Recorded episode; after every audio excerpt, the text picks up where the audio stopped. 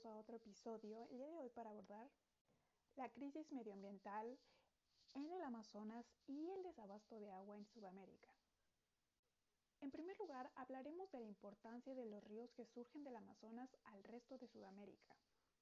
La selva tropical suministra humedad a toda Sudamérica, influye en las lluvias de la región y contribuye a la estabilización del clima global, además de poseer la mayor biodiversidad del mundo. Los llamados ríos voladores, es decir, las masas de aire cargadas con vapor de agua producido por la evaporación, transportan la humedad a grandes partes de Brasil.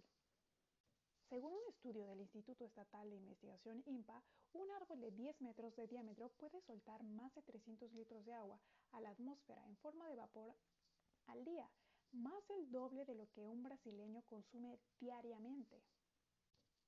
¿Cuál ha sido la postura de la administración de Jair Bolsonaro frente al tema del cuidado del medio ambiente y la deforestación del Amazonas?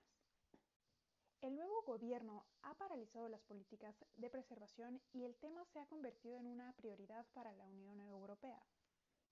Jair Bolsonaro como presidente ha confirmado con nombramientos, decisiones y declaraciones su interés por la protección de la Amazonía, un bosque tropical esencial para frenar el calentamiento global.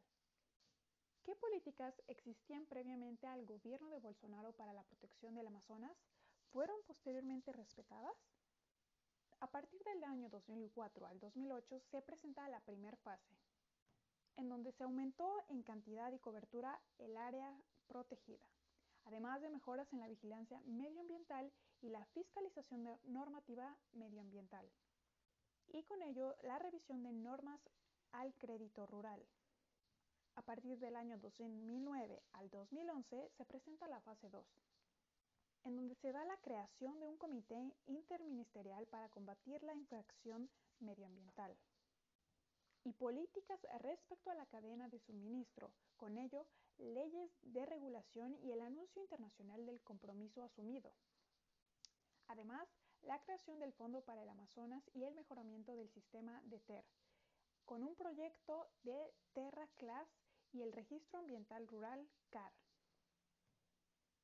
Del 2012 al 2015 se presenta la fase 3, en donde se presenta un aumento de beneficios financieros para poblaciones tradicionales, además de la implementación de un proyecto de integración forestal y la producción agropecuaria.